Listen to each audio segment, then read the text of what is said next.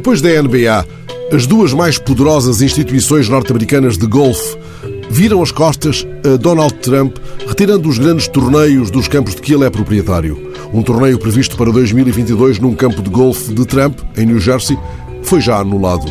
Talvez nem assim Donald Trump perceba que aquilo do Capitólio foi um airshot.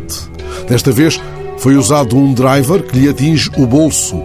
O golfe move milhares de milhões de dólares nos Estados Unidos devido aos direitos televisivos e, como observa o jornal El País, o cancelamento de um dos grandes torneios da temporada num recinto de sua propriedade não é um conflito solucionável a golpes de tweet. O diretor-geral da Associação de Golfistas Profissionais dos Estados Unidos explicou que jogar o torneio num campo de Trump poderia pôr em perigo os objetivos pretendidos.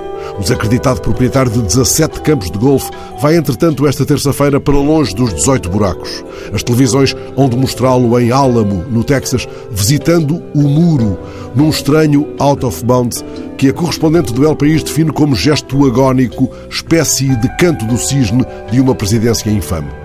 Gerald Ford, um seu antecessor na Casa Branca, ele também praticante de golfe, explicou certa vez a razão pela qual os grandes profissionais deste desporto aconselham os menos dotados a manterem os olhos no green. Desse modo, não veem os mestres rindo-se do seu swing.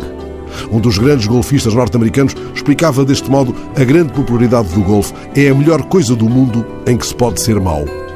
O golfista que nunca conseguirá um albatroz em cidadania encena hoje em Álamo uma das suas últimas provocações ao assinar mais uma empreitada de 640 km de muro. Talvez lhe saia o ferro pela culatra. Parece uma tacada condenada a backspin.